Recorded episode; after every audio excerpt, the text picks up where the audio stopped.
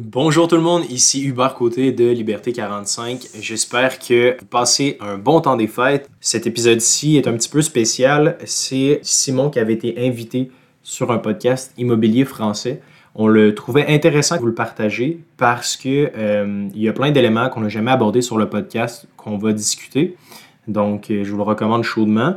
Et pour le temps des fêtes, on voulait aussi euh, vous offrir un spécial du Boxing Day, donc du 26, 27 et 28 décembre. Il va y avoir un 30% de rabais sur l'accès au bootcamp. Et également, pour tous les gens qui vont s'inscrire durant cette période-là, on va leur donner euh, une action de leur choix. Donc, euh, parmi Tesla, Google, Amazon et Facebook ou l'équivalent en FNB, évidemment. Donc, euh, tous les liens sont dans la description de cet épisode-ci pour en savoir plus pour le bootcamp, pour apprendre à investir puis débuter votre carrière en 2023 en tant qu'investisseur. Et également pour les gens euh, qui nous suivent là, sur l'infolettre sur liberté45.com, euh, on va donner un plan financier pour 2023. Donc, ça va être un outil, un fichier Excel optimisé pour vous aider à planifier un peu les entrées puis les sorties d'argent pour s'assurer que vous atteignez tous vos objectifs financiers pour la nouvelle année. Donc, sur ce, je vous souhaite un beau temps des fêtes, une belle fin d'année 2022 et je vous remercie du fond du cœur de nous écouter sur le podcast. Et sur ce, je vous souhaite un bel épisode.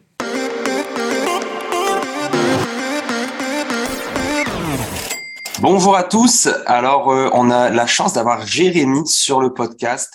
Euh, donc euh, qui vient d'un autre continent, donc on est content, hein, le même continent que mon continent natal, donc qui anime un podcast Bonjour Jérémy, euh, en fait pour toi, c'est il est quelle heure pour toi en France là? Salut Simon, il est 15h. Bon, bah écoute, bon après-midi. Euh, donc, on est très content de t'avoir sur le podcast. Je vais juste te laisser te présenter tout simplement, Jérémy, nous parler un petit peu de toi, de ce que tu fais, puis après, on enchaînera avec, euh, avec le reste. Écoute, pas de souci, c'est un plaisir du coup de, de passer sur, sur ton podcast. Tu es, passé sur le mien, on a parlé d'investissement, d'immobilier, des différences entre le Canada et la France, et, et c'était passionnant les auditeurs, ils ont adoré. Euh, moi, j'ai 28 ans. Euh, je suis, euh, bah, mon, travail, c'est d'être producteur de podcast. c'est assez rare. Hein, en France, il n'y a pas beaucoup de producteurs de podcasts, mais je produis des podcasts pour différentes marques. Et j'en ai un sur ma passion qui est l'immobilier, où on parle aussi bah, d'investissement en général. et puis voilà, j'ai grandi proche de Paris. mon père est portugais, ma mère est polonaise, donc issu de l'immigration. Et, et d'ailleurs, ben, j'ai voilà, toute une partie de ma famille. Euh, il y a une partie qui a immigré en France de Pologne et l'autre qui a immigré euh, au Canada. Donc j'ai de la famille à Vancouver, à Edmonton et, euh, et je suis venu vous voir plusieurs fois et c'est un pays que j'adore. Donc très, très content de pouvoir discuter avec toi. Je ne savais pas que tu étais producteur de, de podcasts. On n'avait pas parlé de ça la fois passée. C'est quoi que tu fais pour, pour ça? Bah écoute, on a commencé avec une idée qui était d'aider des marques à transformer du contenu écrit en audio. Et euh, du coup, des très bons articles de blog, des livres blancs, etc. pour en faire des podcasts. Ça n'a pas très bien marché, euh, mais par contre, beaucoup de marques voulaient lancer leur podcast d'interview comme, comme tu fais toi ou comme, euh, comme je fais avec Ça fait un bail. Et, en fait, du coup, maintenant, on installe des studios dans des, dans des bureaux. on donne une formation, on explique toutes les, toutes les, les, les, clés pour, pour un podcast à, à succès. Et après, donc les, les, entreprises, souvent les fondateurs des boîtes enregistrent nous envoient les pistes et nous, on leur produit, on leur diffuse, on produit tous les contenus. Euh, tu vois, ces, petits contenus vidéo avec les sous-titres que tu fais sur tes pages, et ben on le fait pour eux, euh, de manière à ce que ça soit vraiment euh, une offre clé en main sur du lancement de podcast. Ah, c'est super intéressant. Puis je pense que ça, ça peut marcher. Tu vois, nous, nos, beaucoup d'auditeurs cherchent un, un side hustle, un projet à faire le soir et les fins de semaine. Puis moi, je crois beaucoup à, tu sais, mettons, euh, le, le, le, contenu web, tu sais, faire du sous-titrage, faire de la publicité, tu sais, mettons, maintenant, sur Canva, c'est facile, mais ça prend du temps à faire, tu sais, faire des citations. Nous, un truc qui marche très bien avec Liberté 45, c'est les citations. Donc, à chaque fois qu'on met des citations, on en met une ou deux jours, ben, les gens, il y a beaucoup de likes, il y a beaucoup de partages et on se fait connaître grâce à ce genre de, de citations. Donc, euh, ouais, c'est super intéressant. Euh, toi, dans le fond, tu es vraiment dans l'immobilier en particulier. C'est bien ça? Ouais, sur le podcast. Après, je suis, je suis un peu un geek de l'optimisation et de l'investissement. J'aime bien essayer plein de choses. Du coup, j'ai dès que je trouve un nouveau truc, je mets un tout petit peu dedans pour tester. Et après, si je trouve ça bien, je mets, je mets un peu plus. Euh, mais donc voilà, j'ai fait aussi euh, j'ai fait de l'immobilier. J'ai fait ce qu'on appelle de l'immobilier papier aussi. C'est de l'immobilier, mais euh, mais où tu n'achètes pas en direct, tu achètes des sociétés ou des parts de foncières en Europe, ça s'appelle des SCPI ou de l'investissement fractionné. et j'ai fait aussi voilà, de, la, de la bourse. j'ai investi en start-up aussi. J'ai fait des, des petites choses comme ça. D'accord. Puis le bon au, Québec, on a beaucoup de Français. Euh, j'en suis un. Puis euh, comment ça se passe en France au niveau de l'immobilier, euh, que ce soit résidentiel, donc avec des locataires ou commercial, ou comme tu disais des fractions, donc des peut-être des entreprises de gestion que toi tu mets ton argent et eux ils gèrent à ta place. Comment ça se passe le monde de l'immobilier, sachant que pour nos auditeurs, en France vous êtes 68 millions d'habitants à peu près? C'est ça.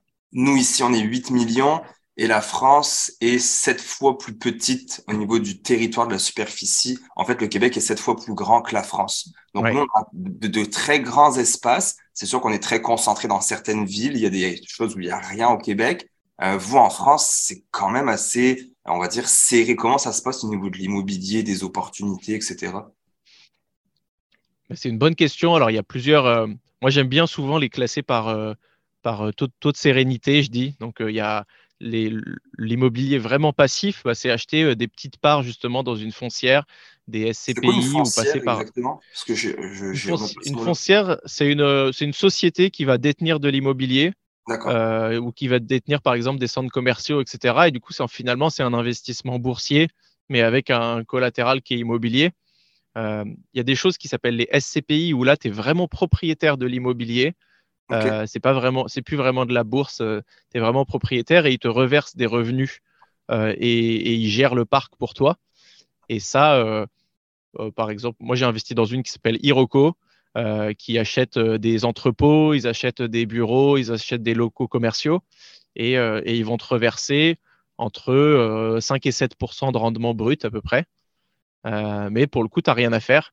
Donc c'est plutôt, plutôt ça peut être intéressant. Écoute, ça existe au Québec, je viens de le googler, les SCPI. Euh, c'est d'ailleurs sur un article qui disent quatre placements très rentables, donc investir dans des SCPI au Québec. Écoute, je pense que c'est super. Juste ça, on pourrait arrêter le podcast, les gens en auraient Mais euh, continuons, euh... c'est intéressant. Donc, tu n'as pas géré les locataires finalement. C'est un petit peu ce que les gens ouais.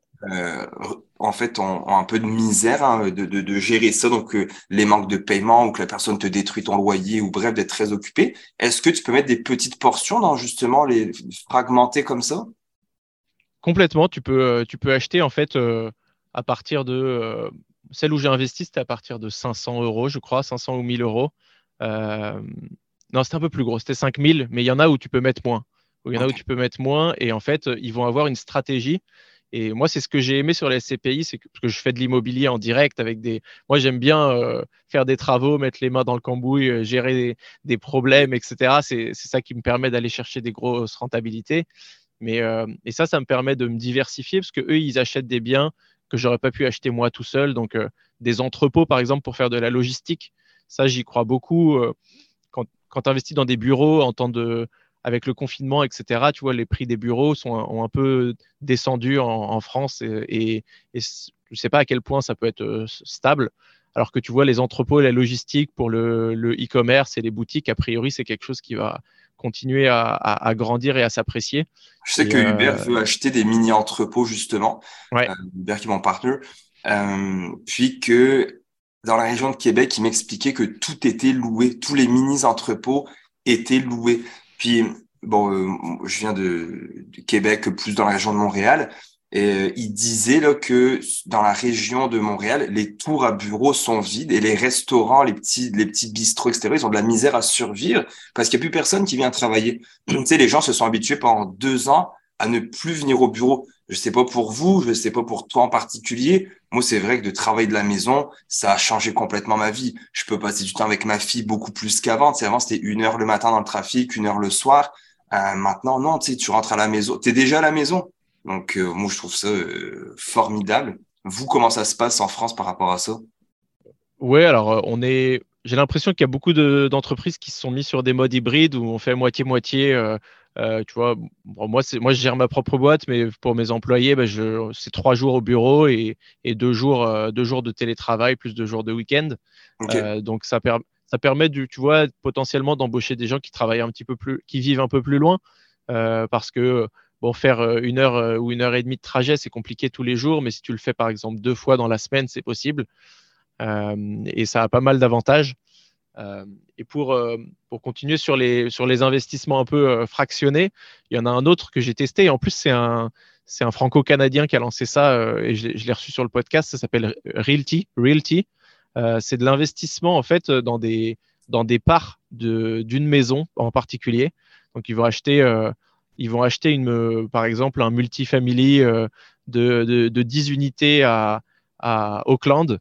Ils vont le, ils vont le tokeniser. Donc, c'est un investissement qui se fait sur la blockchain. Et toi, ça te permet d'acheter, là, pour le coup, à partir de même, tu peux mettre 10 dollars dans, dans cet investissement.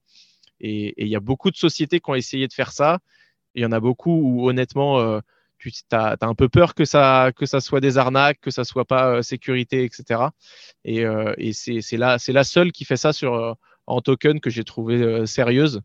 Et, Jean-Marc, il, a un, il a un passif d'investisseur immobilier hyper solide. C'est pour ça que, que j'ai cru au projet. Il, avait, bah, il a beaucoup investi en, à Montréal avec son frère Rémi ils sont en fait inspirés de, des succès des, euh, des Rockefeller et, des, des, grandes familles qui achètent tout à un seul et même endroit pour faire monter le prix de, l'immobilier à un seul et même endroit. Et, euh, et, en 15 ans, à Montréal, ils ont acheté 18 000 unités. Donc, euh, ils, avaient, ils avaient 45 000 locataires à gérer en, total. Donc, ça fait beaucoup. ah bah ouais, là, tu as, des gestionnaires qui t'aident là-dedans. C'est des cons. Ouais, c'est clair c'est des épisodes. À la limite, je te donnerai, si tu veux, les liens des épisodes, ah, si bah tu veux les, donner sur ta newsletter, si ça intéresse les auditeurs. Et euh, je crois qu'ils avaient. Après, ils ont fait ça en. Ils ont tout revendu juste avant les subprimes. Donc, ils ont plutôt, euh, ils ont été plutôt bons là-dessus. Et après, ils ont, ils ont réinvesti en Caroline du Nord. Ils ont investi à Miami aussi, euh, avec des stratégies qui étaient intéressantes. C'était des, des quartiers qui étaient tellement mal famés.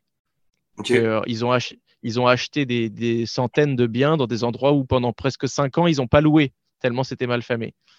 Mais, euh, mais en fait, ils ont tellement acheté en masse et ils croyaient en cette stratégie et au fait que ça allait monter qu'il y a certains biens qu'ils ont revendus avec, euh, en faisant euh, x50 sur, la, sur, leur, sur leur investissement. Et c'est pour ça, c'est de l'investissement très, très, c'est pas très sécur, hein, c'est sûr, c'est relativement risqué. Donc voilà, ils ont une, Vas-y, Jérémy, excuse-moi. Oui, ils, ont non, ils ont une, euh, ils ont ils avaient un vrai passif d'investisseurs immobiliers euh, très solide et maintenant ils essayent de le proposer à tout le monde en, en, tokenisant et en passant euh, sur la blockchain ces, ces parts d'immobilier pour que tu puisses en plus emprunter via ça pour pouvoir acheter davantage. C'est très intéressant comme milieu si vous vous intéressez un peu aux crypto et à la blockchain d'aller d'aller voir ce qu'ils font. D'ailleurs, euh, parlant de crypto, on va faire une petite euh, parenthèse là-dessus. Toi, c'est quoi ta position par rapport à ça ou ton, un petit peu ton idée par rapport à la crypto en ce moment, surtout avec les chutes qu'on assiste, on a quand même beaucoup. Comment tu vois ça? Moi, comme je t'ai dit, j'aime bien tout tester. Donc, j'ai testé, j'ai acheté, euh, j'ai acheté un ou deux NFT pour tester, j'ai acheté un peu de, de petites cryptos, j'ai acheté des très grosses, des plutôt Ethereum, Bitcoin, etc. Et, j'ai jamais encore saisi l'utilité vraiment profonde de d'aucun de, ces actifs-là. Donc, euh, j'ai vraiment. Je conseille à personne de mettre une grosse part de son portefeuille dans, dans, ces, dans ces assets-là. Maintenant, je pense que les grosses cryptos, Bitcoin, Ethereum, elles devraient continuer à se développer. Devrait y avoir plein de projets qui continuent à se construire autour. Donc, je pense que ce n'est pas déconnant. Euh, si tu arrives à mettre 200 euh, euros de côté par mois, bah, de mettre 10 euh, ou, 10 ou 20 euros dessus, pourquoi pas. Euh, mais voilà, je ne suis, je suis pas encore assez convaincu pour, pour me dire, OK, je mets 50% sur la crypto, par exemple, et 50% pour l'immobilier. Je préfère mettre ça dans ma poche très, très risquée, donc à savoir 5-10% de mon portefeuille, et, et je m'arrête là là-dessus. Ok, ouais, je suis un peu le, j'ai un peu la même opinion que toi. Déjà, je ne comprends pas tout. Euh, puis quand tu parles avec des gens de crypto, des purs et durs, de leur demander d'expliquer, ils vont te sortir trois, quatre mots, ça va te faire tourner la tête. Puis après, c'est comme, bon, ok, c'est comme, si tu crois pas, t'es un loser parce que t'arrives, ou si tu comprends pas ou que tu comprends pas l'utilité, t'es un loser, puis que t'es pas visionnaire, puis t'es pas bâtisseur. Donc j'ai un petit peu de misère avec l'environnement de la crypto. Mais bref, c'était ma, ma parenthèse. Euh, au niveau de, de l'immobilier, pour, pour continuer là-dessus, est-ce que est-ce qu'il y a, nous ici au, Québec, il y a une certaine pénurie de logements? Euh, vous, en France, comment ça se passe? Est-ce qu'il y a des opportunités Est-ce qu'il y a des techniques que tu pourrais nous partager, que peut-être que vous avez chez vous, puis que nous, ici, on pourrait utiliser? Je crois beaucoup au partage. Euh, par rapport à ça, par rapport à acheter ton premier blog, euh, de s'associer avec des gens ou euh, bref, des trucs, je suis pas un, pro immobilier contrairement à toi. Donc, c'est des choses à nous partager. Bah écoute, ouais, tu, vois, je te faisais, j'avais commencé par te faire un peu les investissements les plus accessibles et les plus autonomes où tu avais, où avais vraiment rien à faire. Et après, tu peux arriver sur des opérations comme moi je, comme, moi je fais. Donc, ensuite, tu peux acheter par exemple le petit studio, euh, c'est peut-être le plus simple. Tu achètes un petit studio euh, pas très loin d'une grande ville. Euh, tu, le, tu le mets en location, tu trouves ton crédit, tu le mets en location. Et si tu t'es bien débrouillé, que tu as fait un petit peu de travaux par toi-même dans, dans, cette, dans cet appartement, tu peux te retrouver à avoir un crédit qui, qui un, des loyers qui remboursent ton crédit si tu veux aller plus loin et, créer du cash flow, il faut que tu trouves des stratégies à, fort, rendement. Et euh, moi, quand j'ai investi, pour la première fois en 2019, euh, et, je, savais que j'allais quitter mon job parce qu'on s'entendait plus. J'avais aidé une boîte américaine qui s'appelait Millpal. Euh, Millpal, ils font, c'est un abonnement pour manger le midi, et je les avais aidés à, à lancer le. Moi, j'étais client quand je travaillais à San Francisco pendant quelques mois, et je leur avais envoyé un message en fait, ça, je, vois ça, je vois trop ça à Paris. Euh, il faut absolument lancer ça. Donc, il m'avait envoyé à Paris pour lancer le business. Et après, j'ai fini par lancer plusieurs pays pour eux. C'était, c'était cool. Euh, et, euh, et, en fait, j'ai fini par me, me, fâcher avec la direction, clairement. c'était un management à l'américaine. Bah, tu vois, on, parlera peut-être des différences plus tard, mais là-dessus, il y en a des, il y en a des grosses. et, et j'ai quitté le CDI. Donc, en, en, Europe, tu as un CDI, c'est contrat à durée indéterminée. C'est un peu le Graal euh, pour, pour emprunter à la banque, il te faut absolument ça. Si tu es entrepreneur, entrepreneur, il te faut minimum trois bilans comptables qui sont en croissance. C'est, tu peux pas, euh, au bout de deux ans d'entrepreneuriat, par exemple, tu peux pas emprunter de l'argent, c'est très compliqué. Euh, alors que si tu un CDI crédit, L'accès au crédit en France, c'est un petit peu plus compliqué de ce que j'ai l'impression. Nous, ici, c'est assez facile. Nous, c'est très compliqué. Si tu n'as pas un contrat à durée indéterminée, la banque, elle te regarde mal. Elle va vraiment mal te regarder. Et vu qu'on n'a pas ce que, vous, ce que vous avez en termes de crédit score, etc., euh, elle peut se baser que sur ton contrat de travail finalement. C'est quasiment le, un des seuls critères qu'elle va regarder. Et, ça, on, en a parlé la fois passée dans, quand je suis venu sur ton podcast. C'est important, moi en tant que Français, avec mes parents, quand on est arrivé ici en 2006, euh, ils nous ont dit les gens, faut absolument que vous ayez une carte de crédit puis que tu la fasses aller pour faire aller ton, ta carte de ta code de crédit finalement. Et je me souviens que mes parents, ils se disaient, mais voyons donc, pourquoi ils voudraient que je m'endette? Pourquoi ils... Mais c'est la grosse différence, c'est qu'en France, le moins tu as de crédit, c'est le mieux. Dans le fond, ça veut dire que tu n'as pas besoin de, de, de, crédit, donc tu t'en sors par toi-même. Alors qu'ici, au Québec, disons, qu'ils veulent voir à quel point tu es capable d'être un bon payeur, d'emprunter et de rembourser. Donc oui, l'accès au crédit, pour ceux qui savent s'en servir, en tout cas, est assez, euh, facile. Alors que nous, voilà, alors on appelle, tout le monde appelle ça une carte de crédit en France, mais, mais ça, aucun crédit, c'est une carte de débit en fait qu'on a tous. Et euh, dès qu'on, si on met de l'argent dessus, on peut payer, ça sort immédiatement de notre compte. C'est pas du tout du crédit. Et les banques regardent pas, euh, vraiment ça pour te donner un, un emprunt. Elles regardent en fait, tu as le droit d'être à 33% ou 35% d'endettement en France. Donc voilà, si tu gagnes, euh, si tu gagnes 3 000 euros par mois, tu as le droit d'avoir une mensualité de 1 000 euros euh, par mois pour acheter un bien. Et ça, si je veux simplifier, ça s'arrête là. Euh, et, du coup, si tu veux chercher du coup, des, des biens où bah, tu, vois, tu vas pouvoir sortir du cash flow, il faut en effet que tu ailles vers des stratégies qui peuvent être différentes. Il y en a une, c'est d'acheter des immeubles. Donc, tu achètes des immeubles, tu mutualises beaucoup sur les travaux euh, et ensuite, tu vas exploiter ces différents appartements. Euh, par exemple, tu vas en prendre un en, location longue durée, un en Airbnb en location courte durée. Euh, et, ça, ça va te permettre de booster un peu ta rentabilité. Moi, ce que j'ai choisi, c'est de faire de la colocation. Donc, j'ai acheté des, grands appartements. J'en ai, ai, deux aujourd'hui, donc des appartements d'à peu près 100 mètres carrés en, France, en France, c'est grand, un appartement de 100 mètres carrés à côté de Paris. Mais peut-être que chez vous, c'est petit, vu que les surfaces ne sont pas pareilles. vu que je compte maintenant en pied. Ah oui, bah oui, en plus, en plus c'est en pied carré, bah oui. Ça, c'est un truc que je me suis comme habitué ici. Maintenant, je compte en pied. Tu sais, je, je, connais ma taille en pied, mon poids, c'est en livre. Je compte plus en pied. C'est fou l'adaptation quand même. Tu sais, ça fait 16 ans que je suis ici. L'adaptation, c'était, en tout cas, c'était pas Ouais, c'est vrai. Regardez en pieds carrés, donc c'est 1076 pieds carrés pour le Ok, bah écoute, c'est du coup, en fait, j'achète mon premier appartement, il fait 85 mètres carrés. Donc, en gros, c'est un salon qui fait 35 euh, mètres carrés. Euh, il y avait une cuisine séparée et trois chambres. Euh, moi, j'ai transformé la cuisine en une quatrième chambre. J'ai fait une cuisine, cuisine ouverte dans le salon et ça m'a permis de faire une colocation de quatre chambres. Donc, je vais pouvoir louer à des. Je pensais louer à des étudiants. J'ai acheté à 20, 25 minutes de Paris, à côté d'un grand centre où il y a des universités. mais en fait, j'ai que des gens qui, des jeunes travailleurs qui, travaillent à Paris et qui peuvent pas se permettre de payer 900 ou 1000 euros à Paris, donc ils préfèrent aller payer des chambres à, 600 euros, mais faire, euh, faire 20 minutes de transport euh, le matin et le soir.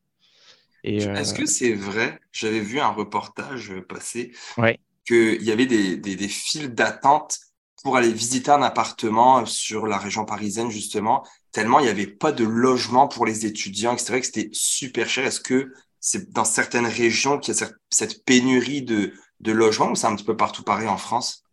Ah non, complètement. Complètement. À Paris, pour avoir une place euh, dans un petit appartement ou dans une colocation, il faut avoir euh, déjà faut avoir un dossier où tu, où tu, où tu touches déjà trois ou quatre fois le, montant du loyer.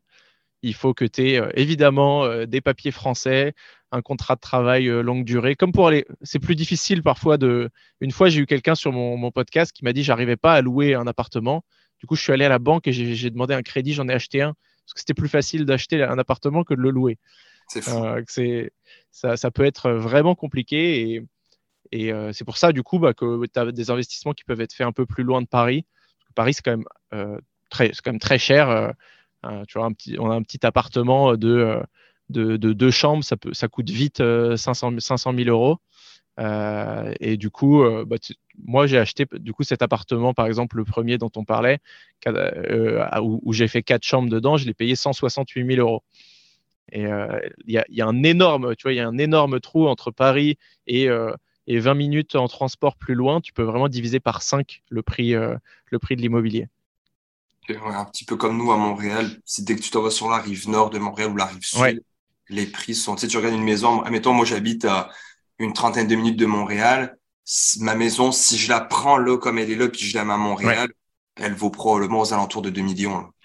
Oh, pour vrai, je dis pas ça pour exagérer. C'est insane les prix à Montréal, ça n'a aucun sens. Tu vois des bicoques, des trucs qui tombent en ruine à genre 700-800 000 dollars. Puis tu te dis, attends, mais il y a quelqu'un qui va payer pour ça. Mais oui, il y en a qui vont payer pour ça. Puis écoute, s'ils achètent, c'est qu'ils ont trouvé, c'est que pour eux, ça va valoir quelque chose plus tard. Puis Exactement. à Montréal, comme tu dis un petit peu à Paris, c'est très cher. Nous, on est encore loin en tout cas assez euh, en retard, si je peux dire le mot retard, par rapport à des grosses villes comme le Toronto ou, Vancouver, ce genre de choses-là, ce genre de villes-là. Montréal est encore très très bas au niveau du prix de l'immobilier. Donc, il y a probablement encore des bons, euh, des bonnes choses à, aller chercher pour une, bonne rentabilité dans le futur. C'est ça. Et sur, sur Paris, Paris c'est une toute petite ville. Je ne connais pas la taille de Montréal, mais euh, Paris, ça fait ah, c'est toujours des kilomètres, hein. ça fait 10 kilomètres sur 10 kilomètres. Donc, euh, euh, en gros, je, peux traverser Paris en courant en, moins d'une heure, je peux, je, peux, je peux passer d'un côté à l'autre. Quoi.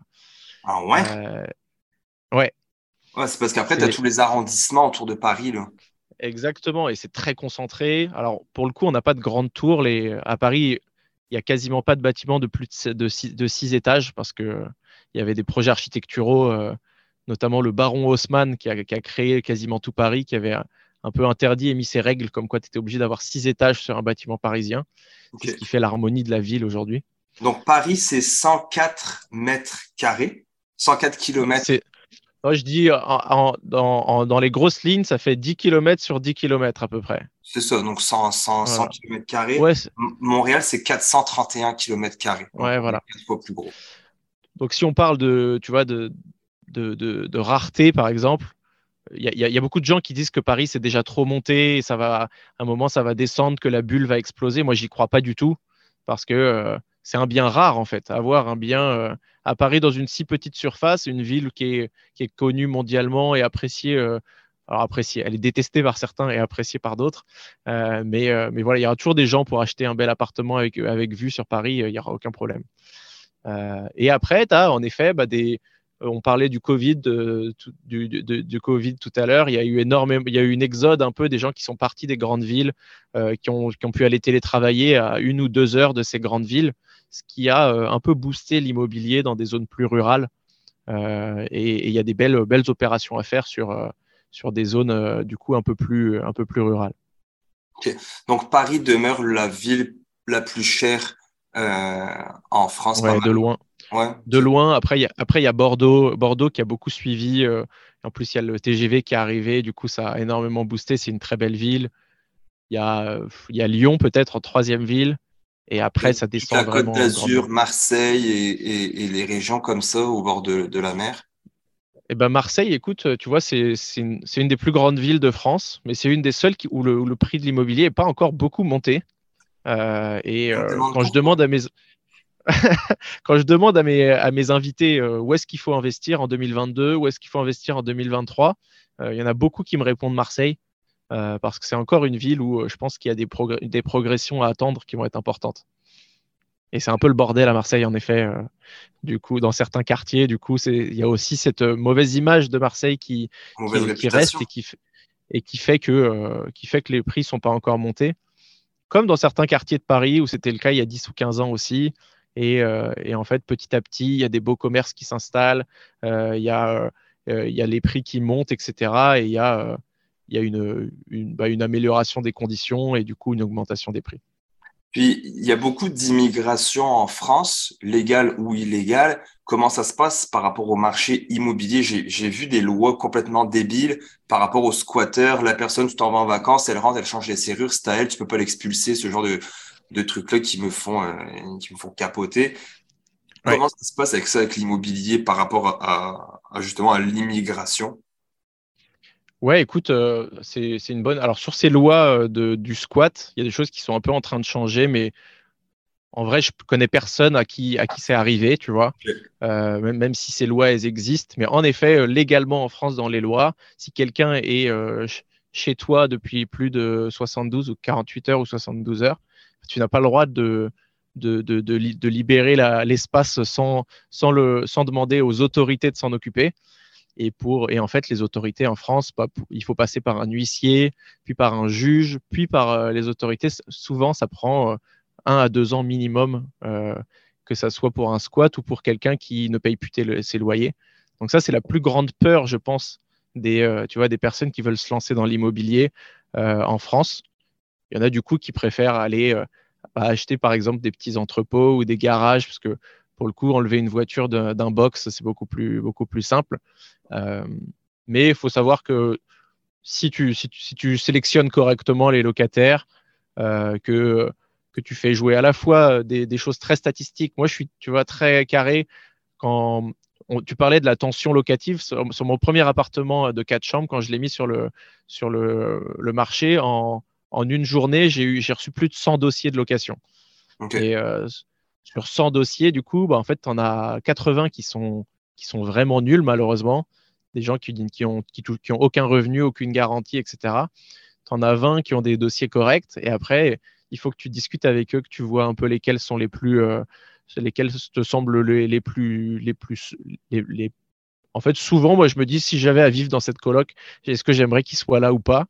Et, et, je, et, je, finis par, euh, par choisir. Et dans ces conditions-là, honnêtement, euh, ça, c'est plutôt, plutôt tranquille, il n'y a pas trop de problèmes. Alors quand tu commences à avoir un parc de plusieurs dizaines, centaines de lots, c'est obligé que ça t'arrive de tomber sur des mauvais locataires qui vont t'abîmer euh, euh, un bien, mais ça ne sera pas la majorité. Non, c'est ça, c'est toujours, on va dire, rare.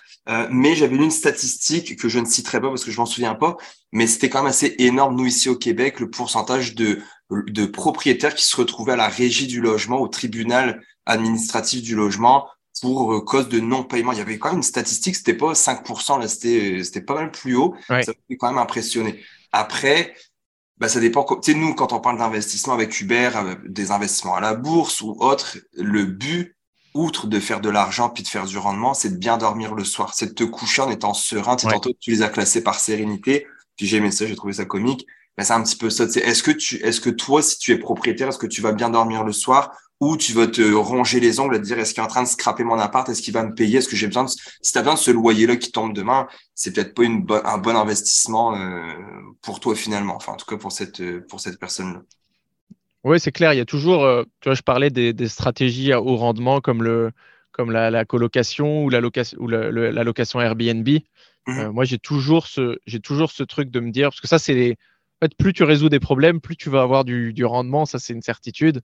Euh, donc, quand je fais mon opération euh, immobilière, je me demande toujours, en fait, si jamais je n'arrive pas en fait à la louer en colocation ou que c'est trop de galères, je me retrouve avec trop de locataires qui font la fête dans mon appartement parce que c'est des jeunes en colocation ou, euh, en, Airbnb, c'est trop compliqué la gestion, j'arrive pas à être accompagné correctement là-dessus. Je, regarde toujours combien j'arriverai à le louer en longue durée et euh, la longue durée, donc c'est des, des baux qui peuvent durer euh, trois ans. Normalement, tu n'as pas, de, pas de problème en fait. Euh, tu n'as quasiment rien à gérer si tu, si tu loues à une famille, par exemple. donc, du coup, je, me, je, regarde toujours les chiffres qui sont souvent plus bas pour voir si le crédit se rembourse. S'il se rembourse quand même, du coup, moi, je dors sur mes deux oreilles. Est-ce que toi, en tant qu'investisseur immobilier, est-ce que tu as eu des mauvaises expériences qui te sont arrivées malheureusement ou à date, ça se passe bien? Non, avec des locataires, ça s'est toujours bien passé. Euh, j'ai eu des opérations où j'ai signé et j'ai euh, galéré avec des plans à la mairie où j'ai jamais réussi à monter le projet, ça, ça oui, mais avant, le, avant la gestion en tout cas. Mais sur la gestion, ça s'est toujours bien passé. Je pense, euh, je pense être bien méthodique sur ma recherche de locataires et ça fait la différence. Est-ce que tu es OK si on parle de, de mindset au niveau de l'entrepreneuriat, au niveau de l'investissement Je te laisse partir là-dessus parce que au dernier podcast, pour ceux qui n'ont pas écouté, je mettrai le lien. Euh, que je fais donc sur le podcast de Safer Bay. Euh, on parlait du mindset entrepreneurial Québec versus, euh, ou on va dire Canada, États-Unis versus, versus France. moi, c'est vrai que je trouve que personnellement, au Québec, on est assez ouvert. Majoritairement, je pense que les gens, comme aux États-Unis, sont contents quand quelqu'un réussit, à des exceptions près, mais quand même, je ne ressens pas une certaine pression sociale. Toi, comment ça se passe en France pour quelqu'un justement qui a moins de 30 ans, puis qui investit, puis comment tu pourrais comparer ça? En plus, tu as voyagé, tu es allé vivre aux États-Unis, etc. Donc, ça peut être intéressant de, que, tu en parles. Ouais, écoute, euh, moi j'ai l'impression qu'il y a des choses qui sont en train de changer en ce moment. Euh, il y a beaucoup de personnes qui prennent la parole sur, euh, sur LinkedIn, sur les réseaux, etc., qui, qui parlent de combien ils gagnent, de où est-ce qu'ils investissent, combien ils investissent. Et ça, c'est très nouveau. je pense qu'en fait, ça représente finalement un pourcentage très, très, très petit de, la population, peut-être 1%, qui sont prêts à en parler de manière assez ouverte. Quand, quand tu es venu sur le podcast et que, que tu as rapidement dit que voilà, toi, ton capital personnel, c'était ça, etc., c'est quelque chose qu'on n'entend jamais en France. donc les, les, gens ne, les, gens, les gens ne le disent pas. Je pense qu'il y a toujours un peu cette, cette peur de dire combien tu as, combien tu gagnes, etc. Euh, parce que pour, pour, pour, certaines personnes, c'est assez, euh, assez mal vu. On a, euh, on, est, on a un pays où aujourd'hui, on, a un, bah, on, peut, on va parler politique, hein, mais oh, aujourd'hui, donc, y a, on a le président Macron qui a, qui a créé un, un, un, parti qui est, qui est centriste, donc qui est vraiment entre la gauche et la, entre la, gauche et la droite. donc, c'est un, bon mix entre le, le, socialisme, le libéralisme, etc. Mais je pense que si tu compares en fait avec, euh, avec les, États-Unis, le Canada, je connais un peu moins, mais si tu compares avec les États-Unis, nous, notre, euh, notre droite, c'est leur gauche en fait encore. Quasiment. Euh, on, est beaucoup plus, on est beaucoup plus protégé. on est beaucoup plus protégé. Il y a des aides qui sont, qui sont beaucoup, plus, beaucoup plus importantes. Et, et, ça fait du coup que en effet, les, les, riches ne sont pas mis sur un piédestal, ils sont plutôt, euh, quand tu regardes les commentaires de, sur, des, sur les réseaux sociaux, etc., tu vois que les riches ne sont pas appréciés. Euh, moi, quand je regarde mon, mon cercle, tu vois, parisien, euh, sur LinkedIn, etc., des gens qui sont professionnels, les, les, success stories, elles sont mises en avant. Et quand tu vois en fait la, majorité de la population, on parlait d'émissions comme TPMP, qui sont très grands, tout ne touche pas à mon poste en France, c'est une population, c'est très populaire en fait l'audience de ces, de ces chaînes. Et là, c'est en effet souvent les patrons qui, qui, sont, euh, qui sont un peu tirés dessus. Quoi. Effectivement, on a eu la fois passée avec le, député euh, en France, Louis Boyard, qui est venu. Euh, je sais pas si as entendu parler de cette petite polémique avec Cyril Hanouna. Ouais, ouais, ouais, exactement. Et puis, tu vois, tu vois des tweets, par exemple. récemment, il y a eu un tweet d'un député qui disait propriétaire immobilier tremblé. Il disait qu'en gros, il, en fait, il, avait gagné, il avait gagné un droit de vote et il, disait qu'il allait passer des, des lois pour, bah, pour qu'en fait les propriétaires ils soient on les, on les, on les saigne en fait, qu'il y ait beaucoup plus d'impôts, qu'il y ait beaucoup plus parce que pour lui, euh, bah, c'était pas normal en fait. les multipropriétaires, pour lui, c'est le mal. Si tu es multipropriétaire, c'est que tu essayes de, en fait, de, de, te servir des autres, etc. Et il y a, y, a y, a, y a clairement des personnes, même tu vois, des personnes qui sont dans, le gouvernement, etc., qui peuvent avoir cette, euh, cette vision-là. Mais ce qu'on dit souvent, en tout cas, le mot que j'entendais euh, régulièrement pour parler de la France, c'est que c'était un pays d'assistés. Euh, que les gens, finalement, ils n'avaient pas forcément besoin de travailler. Écouté la fois passée, petite parenthèse, justement, une émission. Puis le monsieur, il gagnait avec l'aide des allocations familiales, etc. Il gagnait 6 000 euros par mois juste en allocation familiale. Donc, il disait, pourquoi ce mec-là irait se lever le matin pour aller travailler quand de chez lui, il peut faire 6 000 euros? Ouais, ça, c'est des, c'est des histoires, je sais pas trop d'où elles, d'où viennent, d'où elles naissent, parce que pareil, tu vois, j'en, connais pas, et pourtant je connais plein de monde qui, qui savent très bien optimiser euh, ces aides, etc. Et moi, le, moi, le premier d'ailleurs, euh, je fais toujours, quand, quand, quand j'ai le droit à quelque chose, bah, évidemment, je vais le, je vais le chercher. Mais euh, je pense que ça reste vraiment très, très, très minoritaire. On a quand même des aides pour, oui, en effet, plus tu as d'enfants, plus tu as d'aides quasiment tout le monde a le droit à une aide, même si tu arrives et que tu n'as pas les papiers français et tout. Je crois que tu as le droit au RSA qui représente 500, euh, 600 euros par mois, mais, euh, pas, mais pas 6 000 euros. Euh, il y a des aides qui sont, dont moi j'ai bénéficié, par exemple, quand, je, quand j'ai quitté cette boîte américaine, ils m'ont plus ou moins viré. Du coup, du coup tu as le droit au chômage et j'avais un chômage très intéressant. Tu touches quasiment 70% de ton salaire précédent.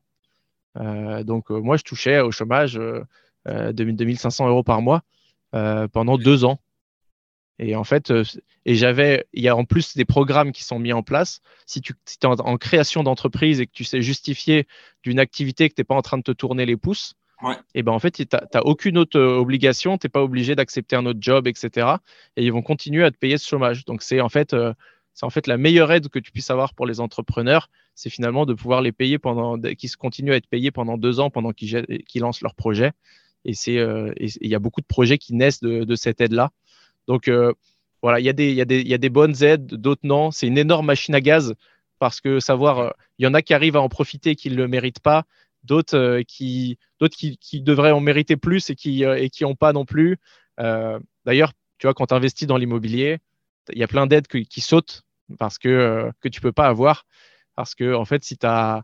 C'est souvent des conditions de, de, salaire. Donc, si tu touches déjà 1500 euh, euros par mois de, de loyer, bah, tu n'auras le droit à aucune aide.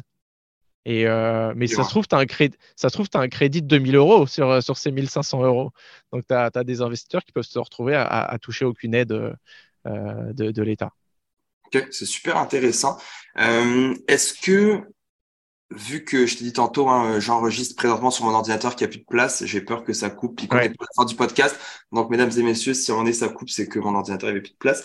Est-ce que tu aurais des choses que tu voudrais discuter euh, ou, des questions, des points à apporter pour justement notre auditoire qui est plus au, Québec? On a aussi, je regardais les stats, on a beaucoup de pays en Afrique qui nous écoutent. Euh, donc, est-ce que tu aurais des, des, des, des, choses que tu voudrais qu'on discute, euh, Jérémy? Qu'on n'a pas discuté Non, bah écoute, moi, je j'avais bien aimé, euh, j'avais bien aimé la partie euh, side business un peu dont, euh, dont, on avait parlé sur l'épisode. et, c'est quelque chose, je pense que les, pareil, que les, que les Français peut-être ne, se lancent pas, ne se lancent pas assez dans ces choses-là. Et j'ai l'impression qu'il y, y, a plus de dynamisme, c'est plus de personnes qui ont un side business, une deuxième activité au Canada ou aux, États-Unis, mais peut-être que, je, que je me trompe.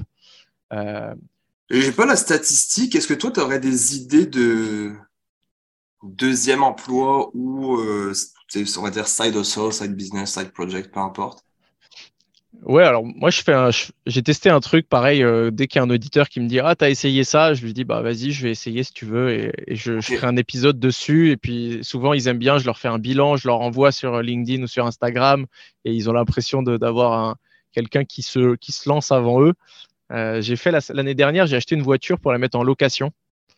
Euh, donc j'ai acheté une voiture à 7500 euros, euh, une Peugeot 208. D'accord. Et, et je l'ai garé, je l'ai garé du coup en face de, devant chez moi à, Paris.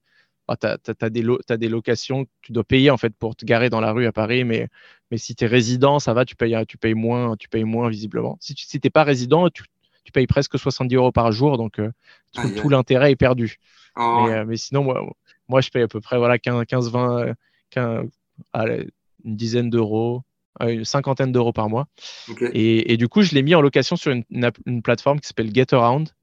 Je sais pas si vous avez euh, des plateformes comme ça où tu peux, tu peux louer les voitures de. Ok.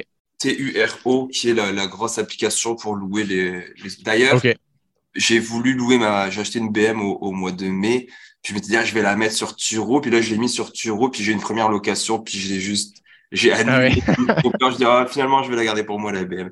Mais euh, je te laisse continuer. Mais tu vois, ça, c'était intéressant parce que c'est quelque chose qui est beaucoup plus accessible. 7500 euros, tu peux même prendre un crédit consommation, donc un, un petit crédit à la banque pour l'acheter et, euh, et, te retrouver à payer, euh, je sais pas, 100, 100, ou 200 euros par mois.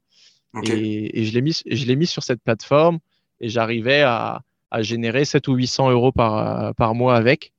Euh, et ce qui, ce qui permet en fait, euh, après tu payes des impôts sur ces, sur ces revenus, mais en, deux ans, tu as remboursé ta voiture et, tout le reste, après, c'est du cash flow euh, vraiment pour, euh, pour toi dans ta poche.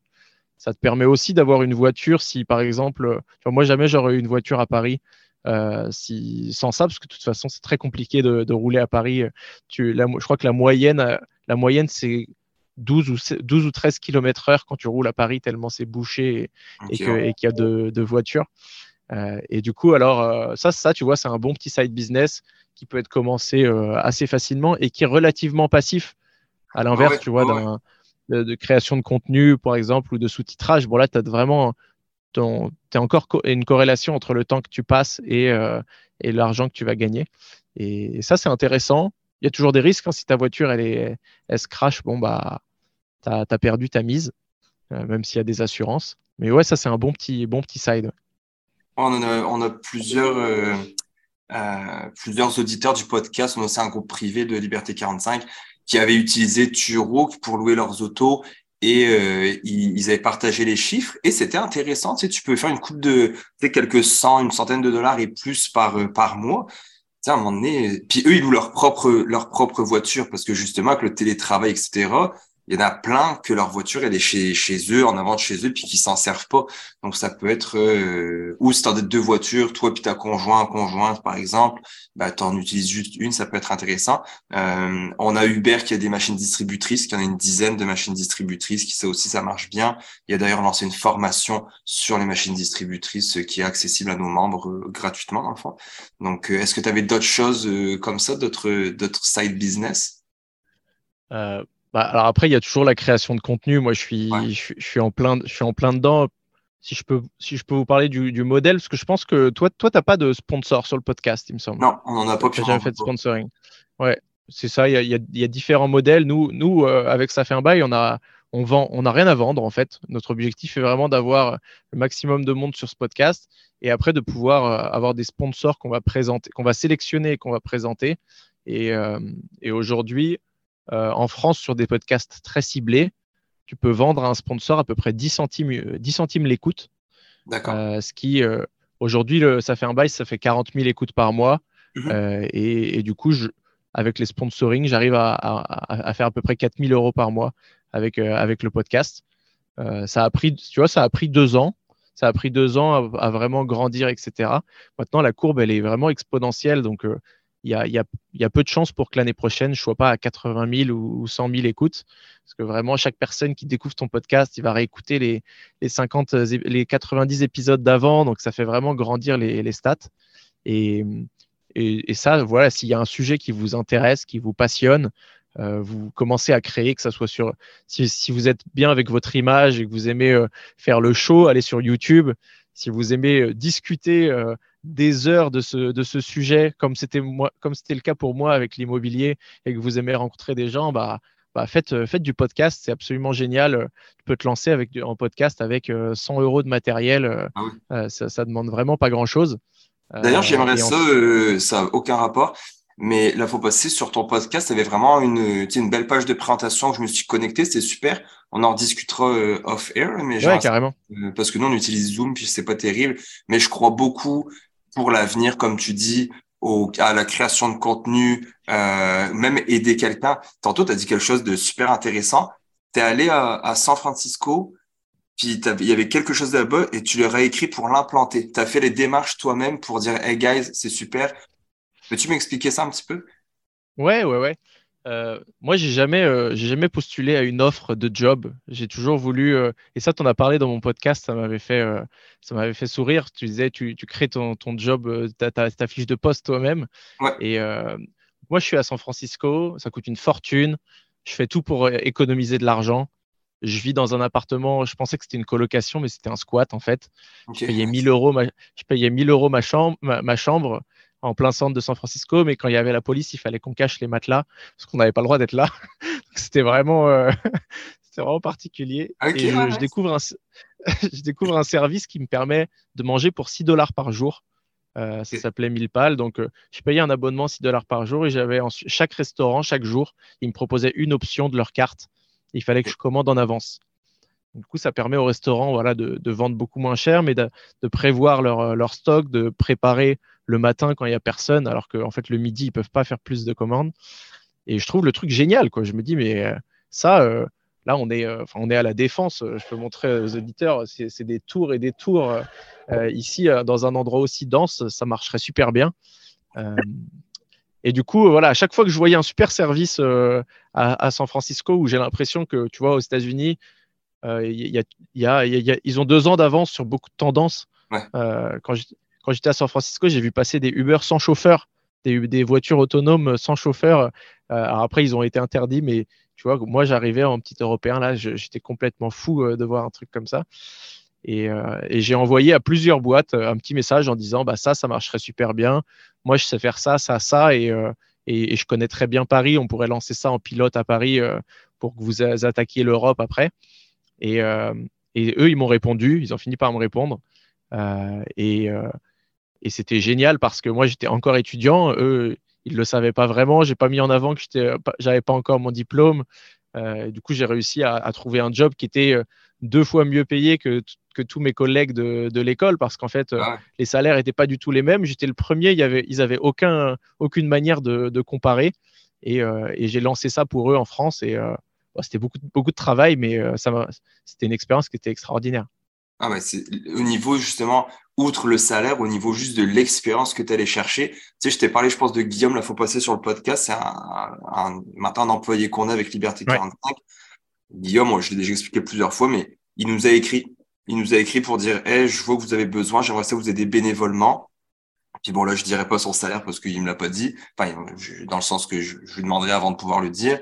Mais il est rendu à faire un bon salaire parce que c'est lui qui s'occupe de couper nos podcasts. C'est lui qui est rendu de nous, s'occuper de, de, la vidéo, du son, de répondre à tous nos courriels, de gérer les réseaux sociaux. Il a créé son propre poste dans un domaine qu'il passionne. C'est ce que tu as fait il y a encore des opportunités. C'est ça que des fois, j'ai, les gens sont comme, ah ouais, ah, il n'y a plus rien maintenant, tu peux plus rien partir, tout a été fait. Puis on a reçu un, bah, François Lambert qui était, euh, euh, qui a parti, c'est lui qui s'occupe dans l'œil du dragon en France. Ouais, je suis un Shark Tank, euh, ouais, ouais. Je sais pas comment on, a un truc qui s'appelle Qui veut être mon associé, ça s'appelle chez nous. Ok, ben lui, il y avait ça, mais il était un des dragons ici au Québec. C'est un entrepreneur à succès qu'on a reçu.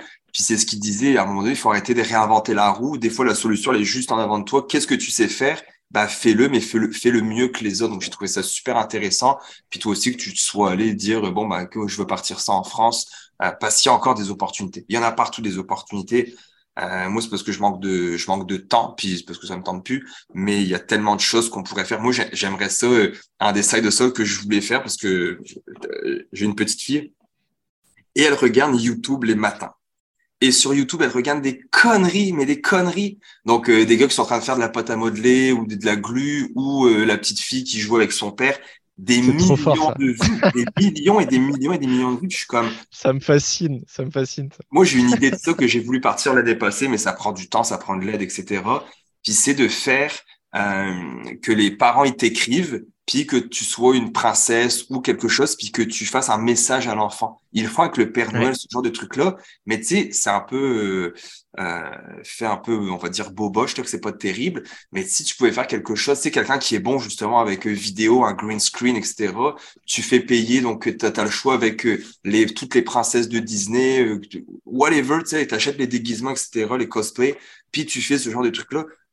Vendre ça, mettre ça sur YouTube en plus, pour vrai, là, ce serait euh, épique. J'y crois à fond. YouTube, la monétisation. J'écoutais, bah, tu dois connaître Mr. Beast, là.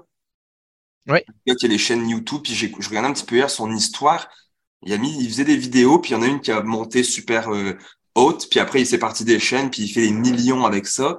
Puis c'est pas un gars qui a un talent fou, c'est pas le gars qui est le plus beau gosse au monde, c'est pas le gars qui a le six pack, qui a des abdos de fer c'est un gars assez euh, normal, tu sais, qui a pas, il y a pas des études, il y a pas euh, trois doctorats. Donc je trouve ça, euh, je trouve qu'il y a encore des opportunités, même si bah des fois t'es pas le meilleur communicateur ou que t'es pas le plus beau, que t'es pas mannequin, etc. Il y a encore des, des choses qu'on peut, ou que t'as pas des grandes des, des, hautes études, il y a encore des choses qu'on peut qu'on peut réaliser. Donc voilà, c'était mon point que je voulais dire. Ouais, et puis et surtout, c'est un très bon point. Et moi, je trouve que le média, c'est un levier qui est génial. Euh, j'ai lu un j'ai lu un livre récemment qui s'appelle euh, The Almanac of Naval, Naval Euh, C'est un, un start-upper de la Silicon Valley qui a qui est maintenant un peu philosophe et qui met beaucoup en avant le, ce qu'il appelle le soloprenariat. Donc vraiment faire une boîte avec toi et faire beaucoup de personal branding, etc. Et et il parlait des quatre leviers, tu vois. Et moi, en fait, j'avais jamais réalisé avant, peut-être l'année dernière, euh, qu'il y avait ce quatrième levier. Le premier, il disait que c'était bah, pour, pour aller plus vite, en fait, et, travailler, euh, finalement, créer des choses qui sont, qui vont, qui, qui où tu as un vrai avantage, euh, où tu n'es pas obligé de, de, travailler deux heures de plus pour, pour gagner deux fois plus, tu vois. Et en fait, tu as ce tu as ce premier levier qui est bah, embaucher des gens. Donc, mmh. euh, embaucher des gens, construire euh, une équipe. Et là, tu peux leur faire faire des choses et faire grandir ton projet. Et ça, c'est un levier où vraiment, tu es, quand même dépendant de, de, si la personne vient le, matin, si elle est euh, motivée, etc. Tu as le deuxième levier qui est le capital. Et, et le capital, c'est bah, voilà, je, j'emprunte, soit j'ai de l'argent parce que j'ai hérité ou j'ai gagné ou j'ai épargné, soit je le demande à la banque et je vais pouvoir du coup bah, faire une levée de fonds, euh, augmenter mes ressources et, faire grandir ça plus vite. Pareil, là-dessus, tu es, quand même dépendant de si quelqu'un est prêt à te prêter cet argent. Le troisième levier, il disait que c'était la tech, le code. Donc, euh, tu développes un logiciel, un SaaS, euh, et, là, tu peux aller très loin. Mais ça, c'est dédié à ceux qui savent coder. Exact. Et, et du coup, moi, j'ai toujours, je, tu vois, je me suis toujours dit, ouais, les startups, j'adore. Je vais créer un produit. Donc, euh, quand je me suis lancé dans le podcast, je voulais créer un logiciel qui te permet de faire des podcasts facilement à partir de l'écrit et tout. Et en fait, j'ai réalisé que c'était pas mon truc, quoi. J'ai pas envie de lancer un produit. Et en fait, le, bah, le, il présente le quatrième levier, et ça a été comme une révélation pour moi. Il dit, bah, en fait, le, quatrième levier, c'est le média. Tu crées un média, donc tu apportes énormément de valeur pendant des mois ou des années à, à, à, à quelqu'un, à un groupe de personnes tu le fais grandir. Et, en fait, ce truc-là, il est hyper euh, solide. Ça descendra, ça descendra pas si tu continues à produire et tu vas pouvoir en fait bah, mettre en avant des produits, créer des produits avec ta communauté et euh, faire des sponsoring comme je fais avec mon podcast. MrBeast, il vend des, des, burgers. MrBeast, il vend des burgers par millions. Euh, c'est pour dire qu'il peut vraiment, il est capable de tout vendre s'il vend des hamburgers. il y a des barres de chocolat, il y a plein de trucs. Là. Il y a, il y a plein de produits maintenant qui, qui, qui, gagne. On prend euh, Conor McGregor, le, le combattant du UFC. Il est parti son Proper 12, là, sa marque de whisky. Il a fait des millions avec ça parce que c'est lui qui a vendu le whisky. En plus, je, je bois pas d'alcool, mais ça a l'air que c'est pas euh, c'est pas top là, c'est pas le meilleur whisky du monde. Mais c'est parce que c'est Conor McGregor qui en arrière de ça. Puis moi, j'y crois à fond euh, d'être un personnage pour pouvoir vendre vendre, vendre des choses, de créer aussi un climat de confiance et un climat de euh, ben, d'être vraiment vrai, d'être authentique avec ta communauté. Moi, je trouve ça super important euh, pour, pour le long terme surtout. Et c'est plus facile de, en tant que consommateur de s'attacher à une personne que s'attacher à une marque, je trouve. C'est dur de, c'est dur de s'attacher à une marque en fait. Alors il y, en a plein qui ont réussi, hein, des, des, Apple, des Netflix, etc. Tu as, as, un attachement euh, à ces marques-là, mais c'est tellement plus dur en fait, de juste te présenter, parler de ton parcours, parler d'où tu viens, de ce que tu as fait. Là, tu vas, tu vas trouver tes, premiers fans beaucoup plus rapidement. Et, et, ça, se vendre des produits, tu vois, de grande consommation par des influenceurs, c'est un truc, je crois qu'avant l'année dernière, on n'avait jamais vu ça en France.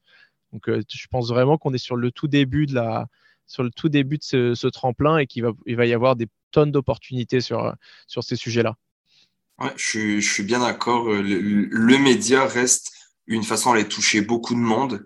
Euh, sans payer euh, un tas d'argent. Après, ça prend de la constance, etc. Tu sais, si tu pars un podcast, puis que tu penses que dans trois mois, tu vas être, euh, tu sais, ton podcast, c'est long, tu sais, c'est du temps. Tu sais, juste nous, nos invités, on commence à avoir des, bah, on a des très bons invités depuis le début, mais au début, on a des invités qui nous ont même pas daigné euh, nous nous répondre à nos messages, qu'on les voyait qu'ils les lisaient, tu sais, parce qu'on avait l'accusé de réception qui nous répondait pas.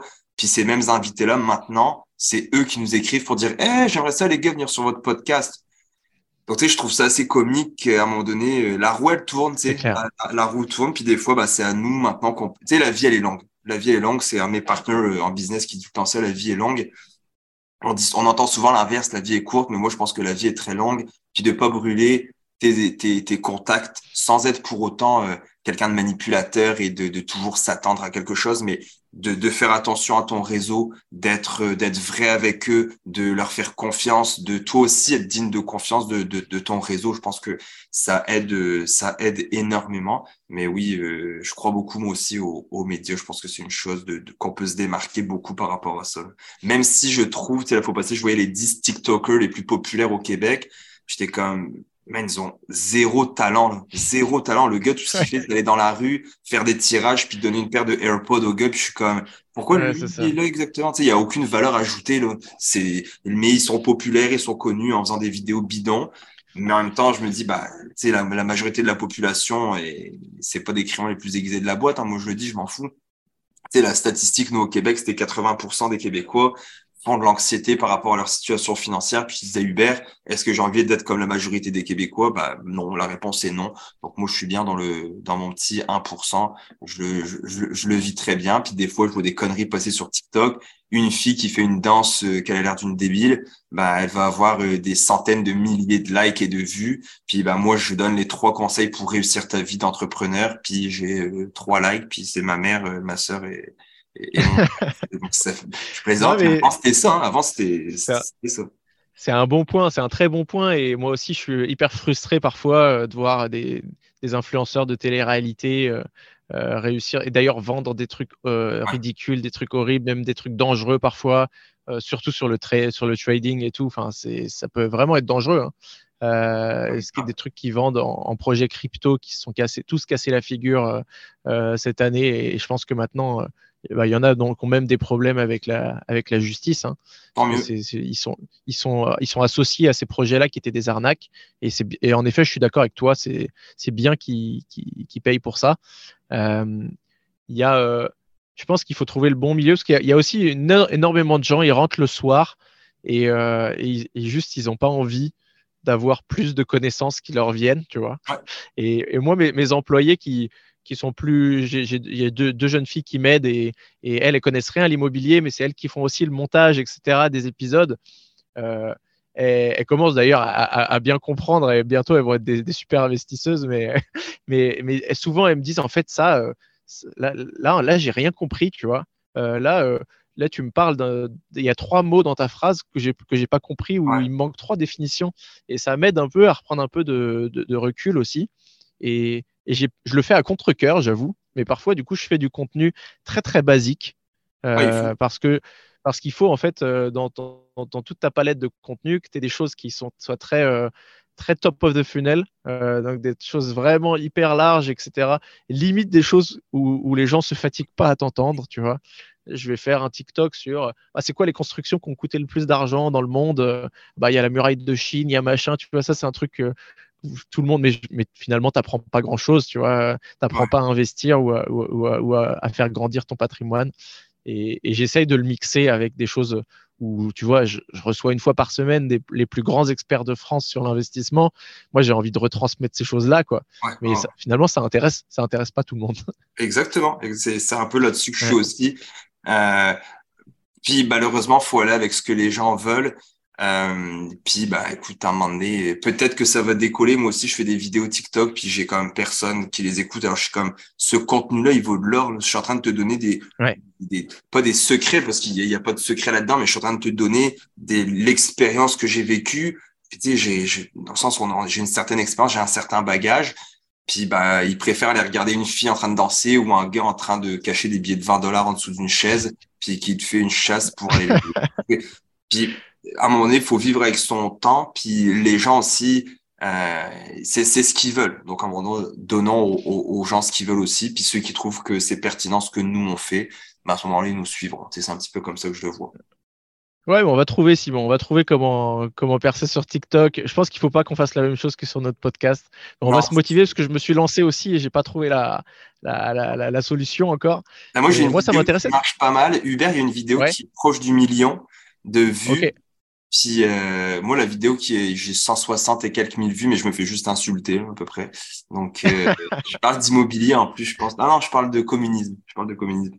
Puis euh, bref, ça fait partie. Ah, ça, ça, plaît, c'est clivant, c'est bien. Mais allez ah suivre, allez suivre Simon, allez suivre Simon sur TikTok. allez suivre pour, pour, lui donner un peu de force. C'est très, très, basique, mais c'est correct. Je le fais parce que les vidéos, je les mets aussi sur Instagram puis sur YouTube. Donc c'est pour pour m'amuser. Je compte pas être un TikToker. Puis euh, je sais que mon message aussi n'est pas pour tout le monde. Hein. Je sais de, de dire aux gens, rentre chez toi le soir, tu sais, Liberté 45 peut vouloir dire faire ton 40 heures par semaine, puis te rajouter un 5 heures où tu travailles sur ton projet à toi. Tu sais, quelqu'un m'avait dit ça justement. Tu sais, c'est pas forcément Liberté 45 ans, c'est peut-être parce que nous, les heures légales en, au Québec, c'est 40 heures par semaine. Après ça, tu es payé normalement overtime. Donc, je disais, bah, tu fais ton 40 heures, puis après, tu travailles 5 heures de plus sur ton projet. Mais euh, je sais que c'est pas pour tout le monde. Je sais qu'il y en a. Euh, tu sais, là, faut passer quelqu'un a commenté sur Liberté 45 euh, ah, on n'a pas toute cette chance-là de pouvoir mettre, je pense, tes 500 dollars par mois de côté. Puis j'avais répondu, la ok, la chance. Et les gens vont associer beaucoup la réussite à la chance, alors que il y a, y a une partie de chance. Hein. Il y a une partie de chance, mais pas tout le temps. Il y a aussi beaucoup de travail en arrière de ça. Donc, euh, ah, si, tu, si, tu jettes, si tu jettes le dé 100 fois, il y a bien un moment où tu vas faire un 6 normalement, il n'y a pas de, il y a pas de risque. Quoi. Exactement. et moi, moi ça euh, m'intéresse de savoir, tu parlais des 1% et sur TikTok, tu n'es pas encore dans les 1%, mais sur le podcast, euh, sur le podcast, tu es vraiment dans les 1%. C'est quoi un peu les, les trucs que tu as Qu'est-ce qu'est-ce qui fait le succès de ton podcast, tu penses? Ben, Je pense qu'avec Hubert, Hubert et moi, on a une très bonne relation de, de partnership euh, où on n'essaye pas de se marcher l'un sur l'autre. J'aime beaucoup ma relation avec Hubert, sans pour autant qu'il y ait un patron ou quelqu'un qui décide. Euh, on, on s'entend très bien, puis il n'y a pas de non-dit. Donc avec le podcast, ça se sent qu'on déjà il n'y a rien qui est préparé. Des fois, on se fait une petite liste de on veut parler de tel sujet, mais on fait aucune préparation. On parle. Euh, je pense que Hubert et moi, on est très authentique, euh, c'est-à-dire qu'on va pas aller bullshiter aux gens, leur dire des conneries ou quoi que ce soit on le dit, puis euh, moi je, dis, les gens mon adresse du gym, ils savent, s'ils pensent que je dis des conneries, peuvent venir me voir au gym, ça va me faire plaisir de, de leur répondre ou de me battre avec eux, peu importe, l'un ou l'autre me, me, fera plaisir si j'avais un petit bel, je plaisante. Puis euh, on invite des invités de qualité. Je pense que les gens qu'on invite ont un message à faire passer et qui peuvent être enrichissants. Euh, par rapport à, par rapport à, leur vie de tous les jours. On essaie de pas être juste sur la bourse. Donc, tu sais, on va parler d'immobilier. Tu étais en France, on a eu Caroline Jurado, on a eu euh, Johan Lopez de, qui est aussi en France, on a eu des, des, investisseurs ici, on a eu des gens plus de, euh, de, de, de, comme drôlement inspirant, qui est un gars qui fait dans le, le développement personnel. On a eu là François Lambert qui l'épisode sort dans le fond le, le 7, 7 décembre qui est aujourd'hui. Donc, on a un petit peu de tout, puis c'est la constance. Pour moi, la clé en business de tout, tout, tout, tout, tout, le mot, c'est la constance et la préparation. Sais, dans le sens, je te disais tantôt, on se prépare pas, mais dans le sens que faut une certaine préparation. Euh, puis, en avait reçu une fille sur le podcast qui avait dit euh, euh, fait vaut mieux que parfait. Et des fois, on s'attend à ce que tout soit sur la coche, sinon on le fera pas. Ben nous, des fois, c'est pas sur la coche. Le son est pas bon, l'image est pas bonne. Des fois, il y, y, a des choses qui sont pas terribles, mais on le fait pareil et je crois beaucoup à ça de fait. Moi, quand elle m'a dit ça, euh, lisons, fait vaut mieux que parfait, j'étais comme waouh. Parce que des fois, ben, j'hésite à partir des, j'hésitais à partir des choses, ah, c'est pas parfait, c'est pas, les gens vont trouver que c'est, mais à un moment donné, c'est comme, gagne, fais-le. Puis si c'est pas parfait, améliore-le avec le temps. Puis euh, c'est un petit peu, je pense que c'est la clé du succès du podcast, c'est c'est qu'on on dit les vraies affaires. On dit les vraies affaires. Oui, on vend de la formation. Les gens, ils savent qu'on vend de la formation Mais on fait des appels avec les gens où est-ce qu'on voit si la formation est pour eux ou pas. Puis il y a plein de gens qui la prennent pas, puis que jamais ils ont un email deux mois après pour dire Hey, let's go, là, tu l'as pas pris, ah, t'es sûr? Ah, je peux te faire un 50 pour. Non, tu la prends pas. Tu la prends pas, c'est pas mon problème. Ce qui est drôle, c'est que il y a plein de monde qui, n'ont pas suivi la formation. J'allais, j'allais en parler justement avec Hubert euh, aujourd'hui. Puis qui ils nous réécrivent maintenant pour dire Hey man, si j'avais pris la formation le six mois, ça m'aurait tellement fait sauver d'argent ou quoi. Donc, tu sais, je trouve ça comique qu'à un moment donné, ça te revient. Tu sais, que les gens, ils, font Ah non, c'est quoi, je vais, je vais le faire par moi-même. Trois, quatre mois après, ils sont en train de perdre de l'argent à côté. Puis ils sont comme bon, bah, finalement, je vais peut-être investir dans, dans de la formation. Donc, euh, on est euh, ouais, on est vrai, on est vrai, on n'est pas pushy d'aller pousser le monde pour acheter à tout prix. Euh, un petit peu comme ça que je pense que c'est ça pour moi la clé du succès, le puis de travailler plus fort. Entre, moi, je travaille, je occuper, mais dans le sens que, le samedi, dimanche, c'est là où est-ce qu'on enregistre les podcasts. On, on n'arrête pas, on est tout le temps en train d'essayer de trouver des nouvelles idées. On fait beaucoup de recherches. Avant de parler d'un sujet, il bah, faut faire des recherches aussi. Donc, on fait un petit peu tout ça. Ouais, en, effet, tu as tellement offert, euh, tu vois, gratuitement. Je pense que c'est la clé aussi, c'est de donner. Euh, tu parlais de Johan Lopez. Euh, Johan Lopez, il a une newsletter sur les finances personnelles. Elle est hyper solide. Parfois, je, en fait, parfois, je la lis pas pendant plusieurs mois parce que j'ai pas le temps. mais, mais en fait, Johan, il, a tellement offert de contenu gratuit qu'aujourd'hui, j'ai pris l'abonnement. C'est un abonnement à 60 euros par an. Euh, mais c'est juste pour, euh, c'est presque pour le remercier en fait que j'ai pris ça. Il m'a tellement, il m'a tellement offert le truc que même si je la lis pas la newsletter, je vais continuer à la, à, la payer, tu vois. Et il y a ce truc là de, de, give, give, it forward qui est important. Hein. Ouais, je pense que donner c'est important. Euh, nous on le fait avec le gym aussi. On fait des vidéos, des capsules gratuites qu'on envoie avec des techniques, etc. Puis bah là, nos chaînes commencent à monter, mais je me dis, à un moment donné, nous, on veut partir nos propres galas, faire des, des, des, événements euh, de, de, de courban, euh, de, de jiu-jitsu, etc., des séminaires. Bah, Peut-être que les gens vont dire, ils m'ont tellement donné. Puis j'ai fait une vidéo hier, les trois conseils pour euh, réussir sa vie de, de, de rêve. En fait, de, bah déjà, j'ai dit, un, c'est de te fixer des attentes c'est quoi ce que tu veux? Si tu n'as pas de rêve, d'objectif, ça va être difficile de, de dire ah, je veux une vie de rêve quand je ne sais pas ce que c'est, puis de prendre les actions pour y arriver. Puis la deuxième chose que je disais, c'est de donner ton 110%. Peu importe où tu vas, euh, essaye de créer une valeur, de donner une valeur ajoutée à quelqu'un. Peu importe où tu vas, que tu fais du bénévolat, tu travailles, tu, tu vas aider un ami à bricoler chez lui, sais, donne ton 110%. Fais le, le extra miles dans, qui va, ça va te revenir. Puis je le dis, peut-être pas demain, peut-être pas aujourd'hui, peut-être pas dans un mois, mais à un moment donné, ce, ton comportement, ton attitude, va, ça, ça va te revenir. Ouais, tu vois, quand, quand j'ai voulu aller bosser pour cette boîte américaine et lancer Paris pour eux, moi, mhm. j'étais déjà en contrat. J'étais déjà en contrat et, euh, et j'avais et en France euh, sur, sur ces contrats-là, j'avais un préavis de trois mois. Ça veut dire que faut que je prévienne trois mois avant. Mais euh, quand ils m'ont prévenu, euh, les Américains, ils m'ont dit non, non, tu commences, euh, tu commences maintenant, sinon, tu, sinon c'est mort. Quoi. Ouais. Donc, je me retrouve à, je me retrouve à en parler à, à, ma direction, etc. Et, et ils veulent pas, ils, veulent rien savoir. Ils me disent non, non, non, tu nous quittes comme ça, donc tu n'auras pas ton, ton, papier. Tu peux pas, en fait, tu peux pas partir comme ça. As trois mois, tu nous dois trois mois. Quoi. Et j'étais vraiment bloqué. J'étais vraiment bloqué. C'était l'opportunité, une opportunité de rêve, tu vois. Et, euh, j'essaye, je fais tout, tout, ce qui est en mon, en mon pouvoir pour le faire. Et finalement, bah, j'arrive pas à trouver de solution, tu vois. Et, euh, et c'était un moment où je lisais un livre euh, qui s'appelle euh, How, How, to Get Rich and Influence People, un truc comme ça, qui est très connu dans le business. Où honnêtement, j'ai pas, j'ai pas retenu grand chose de ce livre, mais euh, mais il y avait un truc qui m'avait que j'avais lu et je m'étais dit, vas-y, tu sais quoi, s'il y a un moment où je dois l'appliquer, je le fais maintenant. Et il parlait énormément de, donner, de donner gratuitement et que la gentillesse pouvait te, la, vraie gentillesse authentique pouvait te revenir en, positif dans la figure. Et, je le fais de manière consciente, tu vois. Je vais voir euh, la secrétaire générale de la boîte qui était un peu, euh, tu vois, comme la maman qui était là à, s'occuper de tout le monde. Quand tu n'étais pas bien, elle était là. C'est elle qui te donnait tes fiches de paye, tes machins, tes trucs. elle était toujours très bienveillante. Et, euh, même si elle avait des choses un peu difficiles à t'annoncer, tout ça, elle, prenait toujours des pincettes. Elle était très franche, très sereine et tout. Et, je suis juste allé la voir, tu vois, sans, lui demander quoi que ce soit. Je lui dis, écoute, euh, euh, en fait, je te l'ai jamais dit, mais j'ai j'ai toujours aimé la manière dont tu traitais les gens. Euh, tu, les gens se rendent pas vraiment compte dans la boîte à quel point tu apportes parce qu'elle était que secrétaire, tu vois, mais pour moi, elle avait un impact qui était très fort. Et je lui ai juste euh, dit ça comme ça. elle s'est mise à pleurer. Et, et, là, et là, elle pleure et je me dis mince, mais qu'est-ce que qu'est-ce que j'ai fait? Est-ce que j'ai pas fait une connerie ou j'en sais rien? Et en fait, elle me dit, bah, ça me fait beaucoup de bien. Ça fait des, des années que j'ai l'impression de pas avoir, euh, que, que, de pas avoir assez de reconnaissance, etc. Et que tu me dis ça, ça me fait trop de bien, etc. Je, je pars. Le lendemain, elle avait remué ciel et terre euh, parce qu'elle elle savait que je, recherche, je, cherchais ce papier pour partir et tout. Et le papier était sur mon bureau le lendemain. Et, euh, et j'ai pu partir comme ça. C'est fou. Et, là, et là, je me suis dit, ok, bah, tu vois, enfin jamais de la vie, euh, jamais de la... j'aurais pu essayer tout, tout, ce qui était en possibilité, prendre un avocat, prendre machin, j'aurais pas réussi. Et là, en, en, deux minutes, euh, le problème il a été réglé. Et j'ai même pas menti, tu vois, j'ai même pas cherché à la manipuler. c'est juste, euh, voilà. Et voilà. Tu pas à ça, quoi. Ouais.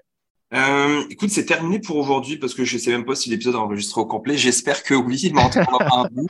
Très gentil d'être venu à distance. Si jamais tu cherches un pied à terre au Québec, tu prends ton, juste ton billet à payer, tu viendras habiter euh, euh, à la maison, on, euh, pourra, profiter ici.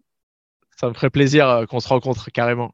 Bah, moi aussi. Je viendrai pas en France, par contre, je te dis tout de suite, j'ai peur de l'avion. Mais si tu veux venir ici au Québec, ça va me faire plaisir de, de, te recevoir, puis de faire un podcast en vrai, pourquoi pas. Tu viendras au studio ici à Montréal ou, ou, à Québec.